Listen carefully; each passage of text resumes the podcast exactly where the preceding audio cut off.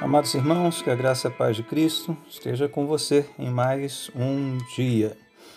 Vamos nos voltar novamente para o livro do profeta Malaquias. Hoje examinaremos uma porção, porção um pouquinho mais extensa do livro, ah, no capítulo 1, verso 6, até o capítulo 2, verso 9. Então vamos ler primeiramente a passagem, para depois então refletirmos sobre a sua lição, suas lições principais. Diz assim a palavra de Deus: O filho honra seu pai e o servo o seu senhor. Se eu sou pai, onde está a honra que me é devida? Se eu sou senhor, onde está o temor que me devem? Pergunta o Senhor dos exércitos a vocês, sacerdotes. São vocês que desprezam o meu nome. Mas vocês perguntam: de que maneira temos, despre temos desprezado o teu nome? Trazendo comida impura ao meu altar. E mesmo assim, ainda perguntam: de que maneira te desonramos? Ao dizerem que a mesa do Senhor é desprezível. Na hora de trazerem animais cegos para sacrificar, vocês não veem algum mal algum. Na hora de trazerem animais aleijados e doentes como oferta, também não veem mal algum. Tentem oferecê-los de presente ao governador. Será que ele se agradará de vocês? Será que os atenderá? pergunta o Senhor dos Exércitos. E agora, sacerdotes, tentem apaziguar Deus para que tenha compaixão de nós. Será que com esse tipo de oferta ele os atenderá? Pergunta o Senhor dos Exércitos. Ah, se um de vocês fechasse as portas do templo, assim ao menos não acenderiam o fogo do meu altar inutilmente. Não tenho prazer em vocês, diz o Senhor dos Exércitos, e não aceitarei as suas ofertas. Pois do Oriente ao Ocidente, grande é o meu nome entre as nações. Em toda parte incenso é queimado e ofertas puras são trazidas ao meu nome, porque grande é o meu nome entre as nações, diz o Senhor dos Exércitos. Mas vocês o profanaram ao dizerem que a mesa do Senhor é imunda e que a sua comida é desprezível. E ainda dizem, que canseira, e riem dela com desprezo, diz o Senhor dos Exércitos. Quando vocês trazem animais roubados, aleijados e doentes, os oferecem em sacrifício, deveria eu, eu aceitá-los de suas mãos? pergunta o Senhor. Maldito seja o enganador que, tendo no rebanho um macho sem defeito, promete oferecê-lo e depois sacrifica para mim um animal defeituoso, diz o Senhor dos Exércitos. Pois eu sou um grande rei e o meu nome é temido entre as nações. E agora esta advertência é para vocês, ó sacerdotes. Se vocês não derem ouvidos, e não se dispuserem a honrar o meu nome, diz o Senhor dos Exércitos, lançarei maldição sobre vocês e até amaldiçoarei as suas bênçãos. Aliás, já as amaldiçoei porque vocês não me honram de coração. Por causa de vocês eu destruirei a sua descendência. Esfregarei na cara de vocês os excrementos dos animais oferecidos em sacrifício em suas festas e lançarei vocês fora com os excrementos. Então vocês saberão que fui eu que fiz a vocês esta advertência, para que a minha aliança com Levi fosse mantida, diz o Senhor dos Exércitos. A minha aliança com ele foi uma aliança de vida e de paz. Na verdade, lhe dei para que me temesse. Ele me temeu e tremeu diante do meu nome. A verdadeira lei estava em sua boca e nenhuma falsidade achou-se em seus lábios. Ele andou comigo em paz e retidão e desviou muitos do pecado. Porque os lábios do sacerdote devem guardar o conhecimento, e da sua boca todos esperam a, instru a instrução na lei, porque ele é o mensageiro do Senhor dos Exércitos. Mas vocês se desviaram do caminho, e pelo seu ensino causaram a queda de muita gente.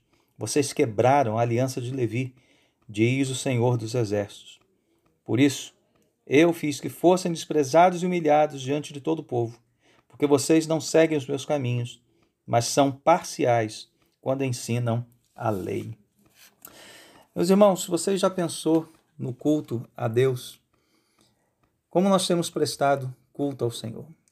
Hoje muitas vezes ouvimos pessoas falarem do culto como algo ah, do tipo: ah, o culto hoje não foi muito bom, né? Aquela música que eu gosto não tocou, o pessoal estava meio distante, não teve palmas. Ou seja, nossa, nossas impressões do culto a Deus são movidas muito por consumismo, até por hedonismo, né, o desejo de sentir prazer no culto. Ah, hoje eu não senti nada, então o culto não foi bom. pragmatismo, né? ver coisas funcionando, até mesmo individualismo. Eu quero a minha benção. Queremos um culto atraente, queremos um culto é, personalizado. Mas a pergunta é: o que Deus pensa do culto? Essa é, é a única pergunta, aliás, que deve ser feita. E aqui, nesta longa passagem que nós lemos é, no livro de Malaquias, o centro da discussão é exatamente o culto ao Senhor. Então, Malaquias está mostrando aqui para o povo e para nós o que é um culto inaceitável a Deus. Que tipo de culto Deus abomina? Porque nem todo culto é culto agradável ao Senhor, nem todo serviço é serviço que agrada a Deus. Então vamos lá, vamos começar. Primeira coisa que nós devemos perceber nesse texto é que o culto inaceitável a Deus é aquele culto que não considera quem Deus é. O Deus que é Pai e o Deus que é Senhor. Essas duas expressões se encontram aí no verso 6. Se ele é Pai, a ele devemos honra. Se ele é Senhor, a ele devemos temor. Então veja, nós estamos considerando quem Deus é, o Pai a quem nós devemos honra e o Senhor a quem devemos temor. Veja, se nós não, se não estamos considerando isso, nosso culto já não se torna aceitável. Porque se Deus não é o centro do culto, o homem o será. O homem se colocará, portanto, na posição de Deus. E veja, se ele é pai, nós somos seus filhos, isso implica que nós devemos nos aproximar dele com intimidade de filhos, pedindo, suplicando, se abrindo. Mas se ele é Senhor, devemos considerar a sua glória soberana sobre todas as coisas, não apenas sobre uma parcela da igreja ou sobre um território. Ele não é um Deus domesticável. E nós vemos, né, principalmente aqui no verso de número 11 e depois no verso 14, que o nome do Senhor ele é temido entre as nações, ele é grande entre as nações. Né? Ele fala isso, aliás, duas vezes no verso 11 e uma vez no verso 14. Esse é um Deus absolutamente soberano sobre todas as coisas. E pensem, meus irmãos, que privilégio é podermos estar na presença de Deus, cultuando a Deus, falando com Deus por meio do seu Filho Jesus Cristo, ouvindo a voz de Deus na Sua palavra, recebendo de Deus os dons, as bênçãos do seu Espírito. Isso é para temermos de fato, isso é para nos sentirmos privilegiados diante do Senhor, pela Sua graça dispensada a nós. Nós que não poderíamos fazer isso por nós mesmos, mas fomos aproximados dele por meio do sangue do Cordeiro perfeito, Jesus Cristo. Todo o restante decorre disso, não é verdade? Se você não considera quem Deus é, o Pai, o Senhor, você não vai oferecer a Ele um louvor condizente com essa glória. Você não vai oferecer ao Senhor a glória que lhe é devida, um louvor que lhe é devido. Isso é, é, é, é visto aqui no livro ah, de Malaquias, né? pela, pelas ofertas que são é, oferecidas a Deus. Veja quantas referências aqui nós temos de ofertas defeituosas. E sabemos né, que a oferta de animais era prática do culto do Antigo é, Testamento. As ofertas impuras, né? vamos falar disso um pouquinho mais daqui a pouco. Né? Ah, tudo começa, então, é, com a liderança. A advertência aqui do Senhor é principalmente, não exclusivamente, mas principalmente aos sacerdotes. Tanto no verso 6 quanto no verso 1 do capítulo 2, são os sacerdotes que recebem então a advertência, o questionamento, a confrontação de Deus. Então, um culto que não oferece um louvor condizente com a glória de Deus começa com uma liderança que não reconhece a glória de Deus uma liderança que uh, não ensina corretamente a palavra de Deus, que, des, que a desobedece, que a corrompe. Veja no, no, capítulo 2, versos 1 e 2, nós temos isso. É, os, os, sacerdotes não estão dispostos a ouvir a palavra e não, não estão dispostos a honrar o nome do Senhor. Lá no verso 7, é, o sacerdote deveria guardar o conhecimento, deveria instruir o povo, mas eles mesmos se desviaram do caminho do Senhor. Então há uma corrupção e uma desobediência, uma corrupção no ensino e uma desobediência à palavra de Deus. Então veja, o culto, embora seja prestado pelo povo, é, a quem cabe a liderança, a condução desse povo em culto, cabe de fato ao líder, aquele que está à frente. Ah, pastores hoje, obviamente, não são sacerdotes no sentido do Antigo Testamento, tá, gente? Não, não estamos ali mediando nenhum tipo de relação. Todos nós sacerdotes, somos sacerdotes diante de Deus por meio de Cristo. Mas a, a, o princípio ainda é válido aqui. Sim, nós temos uma responsabilidade diante de Deus no ensino da palavra, aí na obediência à palavra e na condução do povo de Deus, este, para que este povo veja a glória de Deus. Esse povo tome contato, de fato, com esta verdade das Escrituras. Deus é Pai, Deus é Senhor. E segundo Malaquias, a liderança corrupta e desobediente produz um povo da mesma forma, corrupto e desobediente. É o que nós temos aqui, mais uma vez, agora sim chamo a atenção para isso, é que esse povo estava trazendo animais impuros. Veja no verso de número 8 do capítulo 1, animais cegos, e eles não veem mal algum nisso, né? animais aleijados, doentes. E Deus os confronta da seguinte maneira: olha, tente oferecer isso ao governador, tente oferecer isso né, a uma autoridade humana. Ora, se ela não é. Se, se, se a autoridade humana não receberia, se a sua oferta são indigna, é indigna até mesmo para uma autoridade humana, o que dirá para aquele que é Senhor dos Exércitos? Aliás, um parênteses, né, esse é o título é, mais falado aqui uh, uh, nessa porção, né, no livro mesmo de Isaías, Senhor dos Exércitos, que fala da soberania do nosso Deus.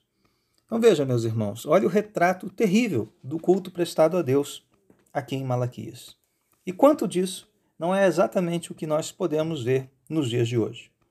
Um culto que é sinônimo de entretenimento, é um culto que é individualista ao extremo, um culto que tem roubado a glória de Deus a fim de colocar essa glória, o, o, o, os holofotes dessa glória na vida do homem. É um culto que não prega a graça de Deus no Evangelho, mas sim um esforço humano, uma autoestima. É cultos que parecem mais sessões terapêuticas ou até mesmo sessões de ginástica, né? dependendo do culto. Então, que culto temos prestado a Deus, meus irmãos? O culto é para Deus. Nós prestamos culto a Ele, nós não assistimos um culto. Então Deus deve ser o centro do nosso culto. A sua glória deve ser exaltada acima de todas as coisas. E nós somos é, recebedores das bênçãos do Senhor e da sua palavra, seja advertência, seja consolo, o que quer que seja, o que quer que Deus tenha para nós. Nós temos que nos portar com temor diante dele, porque ele é Senhor. Mas temos essa, esse tremendo privilégio de estarmos diante dele também como filhos, porque ele é o Pai celestial que nos consola, que nos recebe ah, por meio do seu Filho Jesus Cristo. Os líderes, né, nós pastores, é, temos esse compromisso com a palavra de Deus, ensiná-la, guardá-la, ah, transmitir o conhecimento, não ser parcial, é a advertência ali do último verso né, do capítulo 2, mas ensiná-la com toda a graça, ensinar todo o conselho de Deus. Meus irmãos, e qual é a solução para que esse culto seja então aceitável a Deus? Esse culto aqui, que é, é, é, o próprio Malaquias denuncia, que é fruto de um rompimento de uma aliança, aliança com Levi. Mas hoje nós temos ah, o perfeito caminho para Deus por meio de Jesus Cristo, o mediador de uma nova e superior aliança, muito maior do que Levi, muito maior do que qualquer aliança no Antigo Testamento. O que é dito no verso 6 a respeito deste personagem no Antigo Testamento encontra sua perfeita expressão em Jesus Cristo. A verdadeira lei estava em sua boca, porque na verdade ele mesmo era a palavra. Ele andou perfeitamente em paz e retidão aqui nesta terra. Então, Cristo é o perfeito mensageiro, o perfeito profeta da palavra do Senhor. Ele também é o mediador dessa superior aliança, sendo sacerdote e sacrifício ao mesmo tempo. E ele é o Senhor, ele é o Rei, ele é o soberano, por meio de quem nós prestamos culto ao Pai Celestial. Mas não é apenas isso. O Novo Testamento também nos diz que nós agora oferecemos sacrifícios a Deus, mas oferecemos a nossa própria vida como um sacrifício vivo. É o que Paulo diz aos Romanos, na é verdade, capítulo 12. E o fazemos por meio de Jesus Cristo. Oferecemos todo o nosso ser a Deus, Nosso ser é imperfeito. Sim, nós parecemos muito com esses ah, animais imperfeitos que eram oferecidos aqui, e ah, os quais Malaquias denuncia. Mas por meio de Cristo, eh, Deus recebe, por misericórdia, o nosso sacrifício, recebe a nossa vida para tratá-la, para curá-la, para transformá-la à semelhança do seu próprio Filho. Então vamos colocar isso em oração, vamos pedir que Deus abençoe o nosso culto e nos faça ah, dispostos a oferecer nossa própria vida a Ele. Esse é o nosso culto racional. Oremos. Nosso Deus e Pai, louvo o teu nome por esta advertência, Senhor, severa, contundente, mas que produz em nós vida. Ó Deus, abre os nossos olhos para contemplarmos a Ti, o Deus que é Pai, o Deus que é Senhor. Mas faz-nos também contemplar o caminho até Ti, o nosso Senhor Jesus Cristo, perfeito profeta, mensageiro dessa palavra, sendo ele mesmo a palavra, o perfeito sacerdote e sacrifício, o mediador de uma aliança superior, que agora rasga o véu para que entremos com ousadia perante o trono da graça. Jesus Cristo, o nosso Rei, tem toda a autoridade sobre céus e terra, sobre todos os exércitos celestiais e terrenos. Que Jesus receba a glória e por meio de Jesus e, por, e pelo poder do seu Espírito Santo, Deus Pai seja também glorificado. Abençoe a tua igreja, Senhor. Abençoe o culto da tua igreja. Traz, Senhor, estas igrejas que não têm prestado um culto aceitável a ti. Traz, Senhor, de volta a sensatez, a fim de que se arrependam. E, ó Deus, se aproximem de ti com humildade, com disposição de coração em te servir e em te louvar. Assim oramos em nome de Jesus. Amém e amém.